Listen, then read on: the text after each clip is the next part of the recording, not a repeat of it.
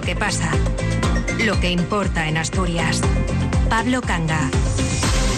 Buenas tardes. Se antoja como un día para la historia, aunque no sea para la historia modélica de esta comunidad, precisamente. Pero de momento, el día de ver sentado en el banquillo de los acusados a todo un presidente del Principado se vuelve a retrasar. Cascos elude el banquillo por segunda vez. La sección tercera de la Audiencia Provincial ha dictado esta mañana una providencia por la que suspende el inicio del juicio por apropiación indebida al expresidente Francisco Álvarez Cascos, cuyo inicio estaba fijado para el próximo lunes en Oviedo. Esta vez el motivo de la suspensión son razones de salud del magistrado ponente de la causa. A mayores, esa providencia de constar que están además pendientes de cumplimentar dos pruebas documentales que había propuesto la acusación particular. A la espera de que se señale una nueva fecha, Álvarez Cascos mantiene en todo caso la condición de investigado a raíz de la denuncia de sus excompañeros de Fora Asturias, el partido que él mismo fundó y que le acusan ahora de costear gastos personales a cuenta del dinero del partido, facturas de restaurante, entradas para espectáculos de deportivos o museos,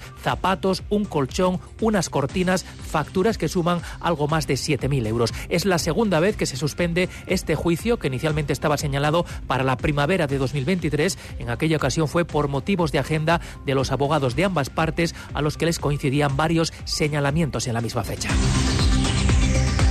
Hasta hace un tiempo pensar en una Asturias sin Arcelor, una Asturias sin siderurgia integral, era casi como una distopía. Ahora, con las dudas sobre la ejecución del plan de descarbonización de la factoría de Gijón, la cosa se ha convertido en una hipótesis, de momento solo hipótesis, pero digna de ser tenida en cuenta. Hay algunos actores del escenario económico asturiano que se lo empiezan a tomar en serio y ya tienen la mano sobre la palanca de alarma. Y es que de la actividad de Arcelor penden muchas otras actividades auxiliares y nada menores. Hoy es el transporte el que mira con temor al futuro y el que teme una auténtica catástrofe. Con ello empezamos.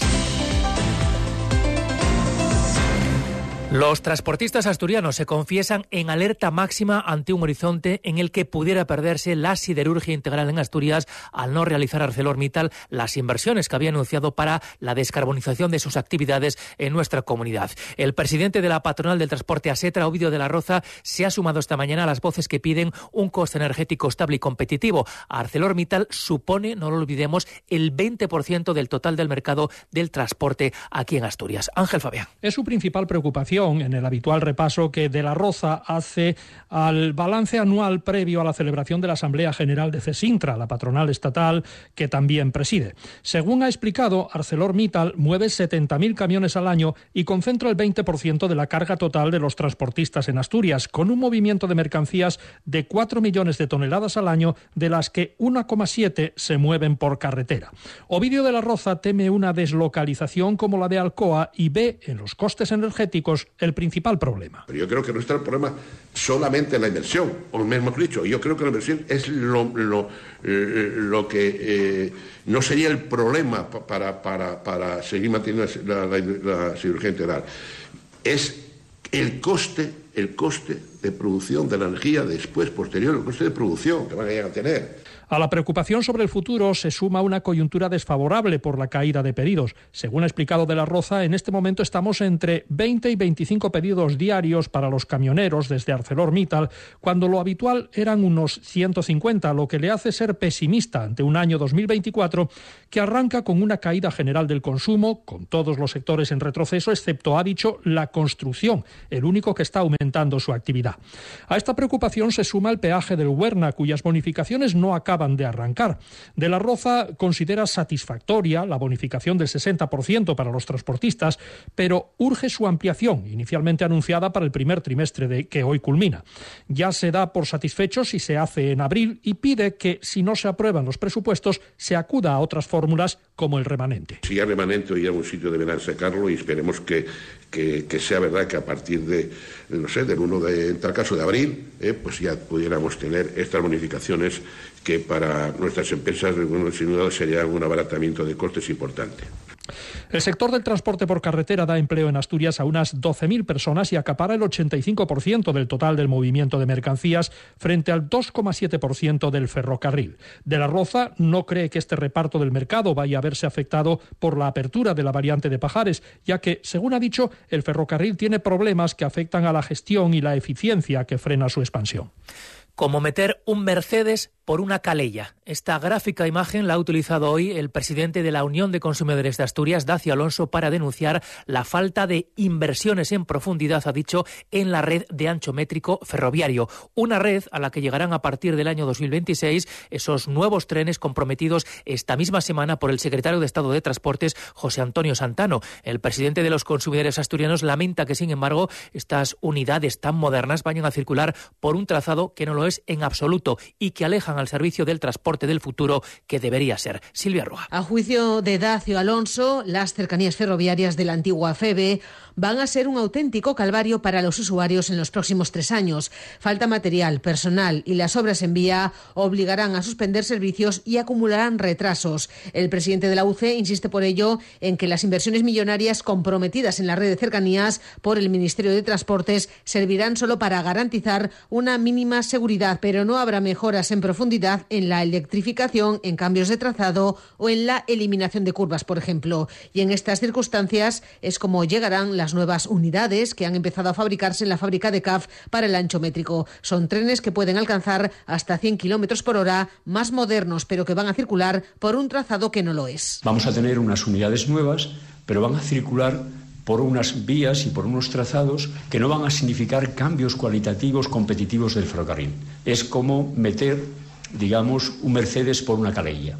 Es decir, trenes nuevos, pero no cambia la infraestructura, no cambia la vía, no cambia los trazados. Esta falta de mejorías se reflejaría en el escaso incremento de viajeros, solo un 0,1% entre 2019 y 2023, lo que demostraría a juicio de Alonso que la mera gratuidad del servicio no es suficiente para el usuario. Por eso pide al gobierno de Adrián Barbón una actuación en profundidad y al coordinador de Izquierda Unida y consejero de Ordenación del Territorio, Ovidio Zapico, que como socio de gobierno en Asturias cumpla su propia promesa electoral, hacer efectivo el ramal con el aeropuerto.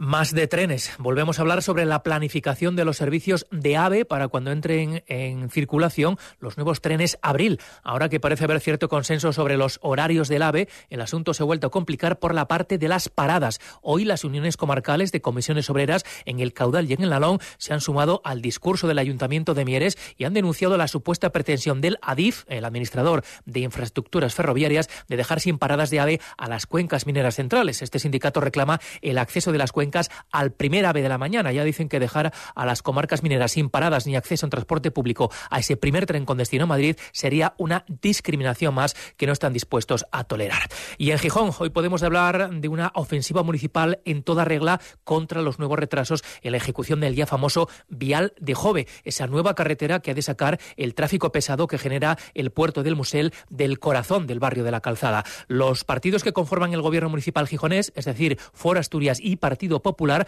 van a llevar al próximo Pleno Municipal una iniciativa instando al Ministerio de Transportes a ejecutar cuanto antes ese vial. La ciudad se ha cansado de esperar, dice hoy la alcaldesa Carmen Morillón, quien reclama certidumbre al Gobierno de España en torno al proyecto. Sergio Díaz. Y es que el discurso de la regidora va en la línea de lo que Gijón viene reclamando desde hace ya años al Gobierno Central con el plan de vías, avances y obras. En el caso del Vial de Jove, con un presupuesto de licitación de 236 millones, Transportes ha ampliado otro mes el plazo para analizar las ofertas recibidas. Carmen Morillón es consciente de la gran complejidad del proyecto, que incluye un túnel de dos kilómetros y medio, pero dice entender el hartazgo vecinal porque la infraestructura llamada a sacar los camiones de la calzada sigue en el mismo punto. Ella reclama certidumbres. Desde luego, esta alcaldesa no desconfía en modo alguno de las gestiones que se están realizando desde la consejería, desde con el consejero Alejandro Calvo, con el que mantenemos unas relaciones muy fluidas en aras a todo el avance de todas las cosas que tenemos, obras, infraestructuras que tenemos pendientes en Gijón. Dicho esto, eh,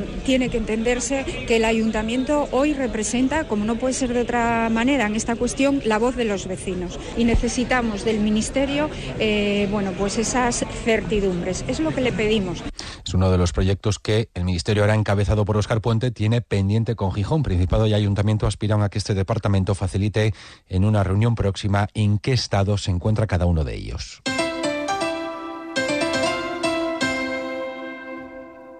Cadena Ser, Gijón. Clínica Cigomat, centro de referencia en cirugía oral y maxilofacial. Contamos con los últimos avances tecnológicos en implantes dentales y somos especialistas en otorrinolaringología, estética facial y odontología.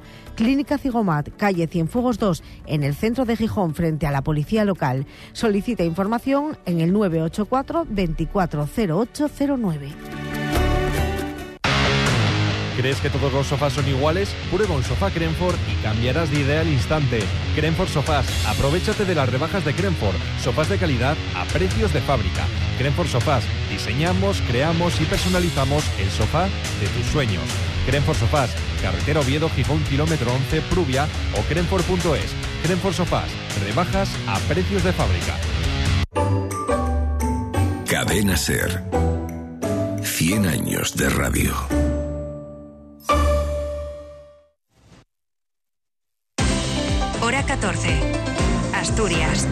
La nueva consejera de Derechos Sociales del Principado, Marta del Arco, se estrenó ya la semana pasada en una sesión de control al Gobierno en el Pleno de la Junta General, pero hoy ha sido su debut en una comisión parlamentaria monográfica dedicada a su departamento. Y en esta primera comisión de Derechos Sociales de lo que llamaremos la era del arco, la consejera ha lanzado un mensaje de mano tendida a la oposición. Ha pedido consenso y acuerdo ante un horizonte complejo. Y es que según la proyección que maneja esta consejería, Asturias va a necesitar en 2030 duplicar ampliamente los recursos destinados a la atención a las personas y por eso ha propuesto a los grupos políticos un gran pacto por los cuidados. Del Arco ha expuesto que en la actualidad se destina a cuidados a diferentes colectivos el 97% de los 545 millones de euros de presupuesto de su consejería, que atiende a casi 51.000 personas. El 12% de la población tiene algún tipo de discapacidad. Si se tiene en cuenta nuestra pirámide de población, solo en dependencia habrá que atender a 43.700 personas, lo que requerirá aumentar el presupuesto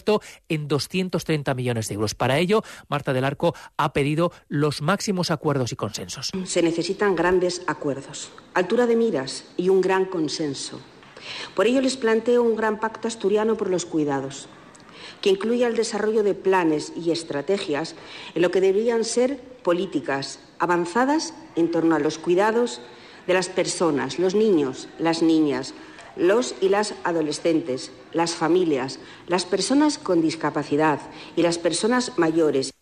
Ayer se celebraron los primeros actos al respecto, pero hoy se conmemora formalmente el Día de las Enfermedades Raras o de Baja Prevalencia, o las enfermedades minoritarias, como los propios afectados prefieren que se las denomine. En Asturias, más de 140.000 personas padecen alguna de estas enfermedades y hoy, con el apoyo de las entidades que están con ellos, integradas en la Confederación COCENFE de Personas con Discapacidad, han hecho visible su situación, sus necesidades y sus reivindicaciones, que a grosso modo pasan por más investigación, menos demora en los diagnósticos y acceso a los tratamientos. En el UCA, en el Hospital Universitario Central de Asturias, han conmemorado el día con la lectura de un manifiesto y la presencia de las autoridades sanitarias. Y ahí ha estado también una redactora de la SER, Alejandra Martínez. El manifiesto recoge nada más y nada menos que 16 reivindicaciones y entre ellas destaca algo básico, un diagnóstico preciso y no tan tardío de estas enfermedades porque en Asturias se demora una media de ocho años, según indicaba la presidenta de la Confederación Española de Personas con Discapacidad Física y Orgánica COCENFE Asturias, Mónica Oviedo. Es básico una formación de todos los profesionales, ya sea desde atención primaria, especializada,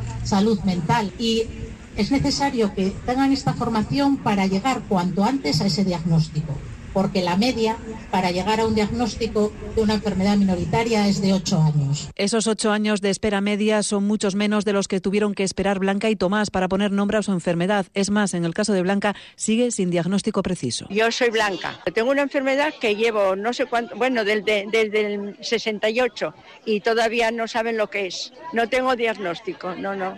Bueno, es una enfermedad neuromuscular, eso sí pero no tiene nombre. Tomás Rubio Andrés. Tengo una adrenoleucodistrofia degenerativa. De cintura para abajo, pues eh, ando, no ando. Y tardaron 15 años en dar con la enfermedad.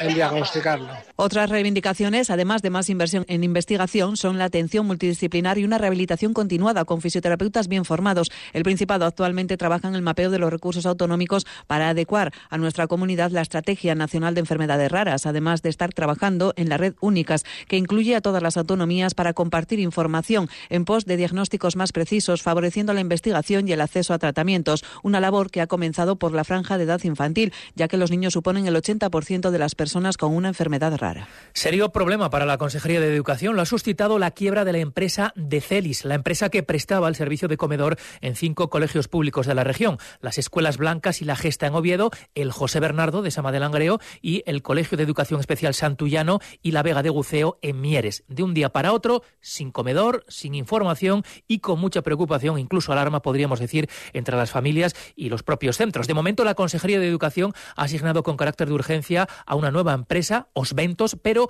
según dice hoy el sindicato AMPE, en el cambio las familias han salido perdiendo. Y no es poco. Desde hoy, el menú escolar cuesta en esos centros casi 3 euros más de lo que costaba hasta la quiebra de Decelis, es decir, 57 euros extras al mes. Las solicitudes de baja del servicio nos han hecho esperar, ya muchas han producido hoy, hoy mismo, ante lo cual este sindicato de profesores AMPE pide una solución que se traduce en un servicio adecuado y asequible. Asequible acorde con las condiciones, dicen, que se le suponen a la escuela pública. Seguimos en el ámbito educativo, pero ahora en el de la educación superior y en el ámbito laboral, porque la Universidad de Oviedo ha rendido homenaje este mediodía, o el homenaje anual, a todos los miembros de su personal que causan baja en el mismo por llegar a su edad de jubilación. Ha sido un acto realmente emotivo en el que la institución se ha acordado de los suyos. Jesús Martín. La universidad ha reconocido el trabajo acumulado de todo su personal jubilado, tanto profesores e investigadores como el personal de administración y servicios, durante el pasado año 2023. Lo ha hecho con la imposición de sus insignias de oro y plata por su dedicación a la institución durante 35 años en el caso de las de oro y 25 para las de plata. El acto ha estado presidido por el rector Ignacio Villaverde, quien lo calificaba como de muy emocionante. Es un acto muy, yo creo, muy bonito, muy emocionante, ¿no? donde, donde la universidad muestra su agradecimiento a todo este conjunto de compañeros de la comunidad y compañeras de la comunidad universitaria pues que han dedicado su vida a esta institución. La entrega se realizó, como en las grandes ocasiones, en el Paraninfo de la Universidad de Oviedo, en el edificio histórico, con la actuación del coro de la institución. En el caso de los fallecidos, fueron sus familiares quienes recogieron esas insignias tras guardar el auditorio un minuto de silencio en recuerdo de todos ellos. Esta misma semana les contábamos el resultado de las gestiones, las últimas gestiones que ha hecho la consejera de Educación Lidia Espina ante la ministra Pilar Alegría para el reconocimiento de la especialidad de docente de lengua asturiana. También les contamos la respuesta de la ministra, que no es posible de momento mientras el asturiano no sea lengua oficial. Hay quien cree que sí hay margen para asegurar la protección de estos aproximadamente 400 docentes aquí en Asturias. Es el caso del diputado asturiano de Sumar, Rafa Cofiño, que ha formulado una pregunta por escrita dirigida a la ministra en el Congreso de los Diputados. Nos preocupa enormemente la situación que afronta el profesorado en lengua asturiana. Lleva décadas sufriendo precariedad laboral y sin que se reconozca adecuadamente su formación académica y su trayectoria profesional. Cuesta encontrar argumentos sólidos que impidan reconocer y proteger la enseñanza de la lengua, teniendo en cuenta que es una materia que lleva décadas impartiéndose en las aulas de, de, de Asturias.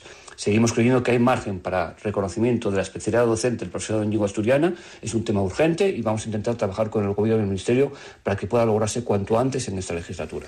Volvemos a prestarle hoy atención al sector del campo asturiano. Nos obliga a fijarnos en él el Partido Popular con una denuncia dirigida al Gobierno del Principado que dicen está supliendo la ausencia de gestión con las mentiras en el tratamiento de la enfermedad de la lengua azul que afecta a la cabaña bovina. Dice el portavoz de ganadería del Partido Popular, Luis Venta, que existe un descontrol absoluto en esta campaña de vacunación que crea desespero e incertidumbre a los ganaderos mientras se les invita a vacunar a sus reses de forma particular, pagando la vacuna y el veterinario para no tener que esperar por un servicio público y gratuito que debe ofrecer la Administración. No hay vacunas, se cancelan calendarios de vacunación, no hay personal suficiente en previsión para futuro ni para presente y los efectos de la vacuna mmm, el Gobierno no hace caso. Pérdidas económicas por los efectos secundarios de la propia vacunación que sabíamos que iban a ocurrir y que este Gobierno, por supuesto, no atiende. O sea, ¿se puede gobernar peor? Dice el PP que la consejería se comprometió a tener vacuna, vacunado al 100% de la cabaña ganadera en cinco meses y que pasados dos meses solo están vacunados en torno al 5% de los animales. Ojo con lo que puede venir porque explica Luis Venta que los ganaderos no van a poder subir su ganado a los pastos a tiempo por la tardanza en la vacunación. Hablando del sector ganadero, el Pleno del Parlamento Europeo urgió ayer al Consejo de la Unión a tomar una decisión urgente a favor de modificar el Estatuto de Protección del Lobo en todo el continente. El debate lo aprovechó un eurodiputado gallego del PP, Francisco José Millán, para reivindicar la necesidad de modular una legislación que haga compatible la actividad del sector primario, de los ganaderos en este caso, y la conservación del lobo, y para censurar la rigurosa protección del lobo declarada por el Gobierno de España. Para Millán Mon, el pronunciamiento del Consejo Europeo debería inclinar a España a revisar su propia legislación al respecto. Necesitamos que el Consejo tome una decisión lo antes posible para permitir así que la Unión Europea presente la propuesta de modificación del Estatuto de Protección del Lobo en la próxima reunión del Comité Permanente del Convenio de Berna. No se pueden ignorar las legítimas preocupaciones de quienes viven en el campo y en especial de los ganaderos europeos. Me preocupa que en España que el Gobierno haya adoptado medidas de manera unilateral, justo lo contrario de lo que pide la Comisión Europea, y haya extremado el nivel de protección de lobos sin respaldo científico. Espero que ahora tome nota, escuche a las autoridades europeas y no se oponga a la propuesta de la Comisión en el Consejo. Se trata de un asunto de mucha relevancia para comunidades como Galicia, Cantabria, Asturias y Castilla y León. Espero que, dada la información disponible sobre el estado del lobo, el Gobierno español por fin corrija sus decisiones en esta materia. Muchas gracias. Son las 2 y 26. Décima ruta de la fabada y las verdinas. Hasta el 17 de marzo más de 78 restaurantes en Asturias en los que podrás saborear la fabada asturiana, les faves y las verdinas. Oviedo, Gijón, Avilés, Candás, Tineo, Leitariegos, Llanes, Lastres, Luanco, Navia, Soto del Barco. Toda la información de los restaurantes en rutadelafabada.com. Patrocinan Codilex Caminas Tour y Cosme Palacio con su vino Rioja Glorioso. Colabora Cadena Ser Asturias. Hora 14. Asturias. Les hablamos ahora de una exposición que pretende ser espectacular. Se puede ver en el Acuario de Gijón, se titula Reyes del Mar. Es una muestra que pretende desmitificar la mala fama que rodea a los tiburones. En la primera visita ha estado ya Alex López. Peligro, muy pocos tiburones. De esta curiosa manera se anuncia con carteles por toda la fachada la exposición Sharks, un trabajo que lleva también la firma del Museo de Historia Natural de Nueva York. Un recorrido muy variado y gráfico que nos llevará a pasear entre mandíbulas de tiburones, algunas realmente impresionantes, como la del megalodón. La destacaba Alejandro Benítez, el director del Biopark Acuario de Gijón. Megalodón sí que tenemos alguna muestra de, dientes de ellos y bueno, en la entrada lo que tenemos es una, un fotocol muy grande con una boca de tamaño real donde la gente se podrá sacar fotos pues dentro de, esta gran boca de megalodón y sí que forma parte de la historia de, de estos animales, sí. Durante la visita también podemos aprovechar para conocer las especies que actualmente conserva el acuario, como los tiburones toro, currin y elisa. La muestra puede visitarse hasta el 30 de septiembre. Y ahora Deportes, Cali González, buenas tardes. Buenas tardes. El Sporting disputa mañana un partido crucial para cambiar la dinámica y volver a meterse en puestos de playoff. Recibirá el Albacete, un equipo de la zona baja, pero el entrenador Miguel Ángel Ramírez advierte. Hay que ganar en casa para seguir en esa lucha de arriba. Da igual el que tengamos enfrente, sabiendo que los de abajo en segunda te lo ponen muy jodido. Muy jodido ganar a los de abajo. La vuelta de Campuzano deberá esperar. El Sporting prefiere no correr riesgos y dará unos días más al delantero para recuperarse. La semana que viene también podrían volver Yáñez y Cristian Rivera. El Telecable Hockey Club, flamante campeón de la Copa Intercontinental, hará el saque de honor. Y el Oviedo afrontará su partido un día después. El sábado recibirá Levante. Los azules volverán a jugar en el Carlos Tartiere, donde no pierden desde el 24 de septiembre. Enfrente estará un equipo que ha cambiado recientemente de entrenador y Felipe Miñambres, hasta el momento al frente de la dirección deportiva, se ha hecho cargo del banquillo Granota. Luis Carrio medita cambios y jugadores como Paulino y Cazorla se perfilan como El técnico contará con las bajas de Costas, Camarasa, Tarín y Mario Hernández. Y ya se han disputado los primeros libres de la Fórmula 1 en ese primer Gran Premio de la temporada en Bahrein. Ricciardo ha sido el más rápido, Fernando Alonso ha terminado quinto. La clasificación será mañana a las 5 y la carrera el sábado a partir de las 4. Ha cambiado el tiempo. Tras un amanecer radiante, los cielos se han cubierto y ahora va a seguir lloviendo hasta última hora del día, lloviendo o nevando por encima de tan solo los 900 metros de altitud.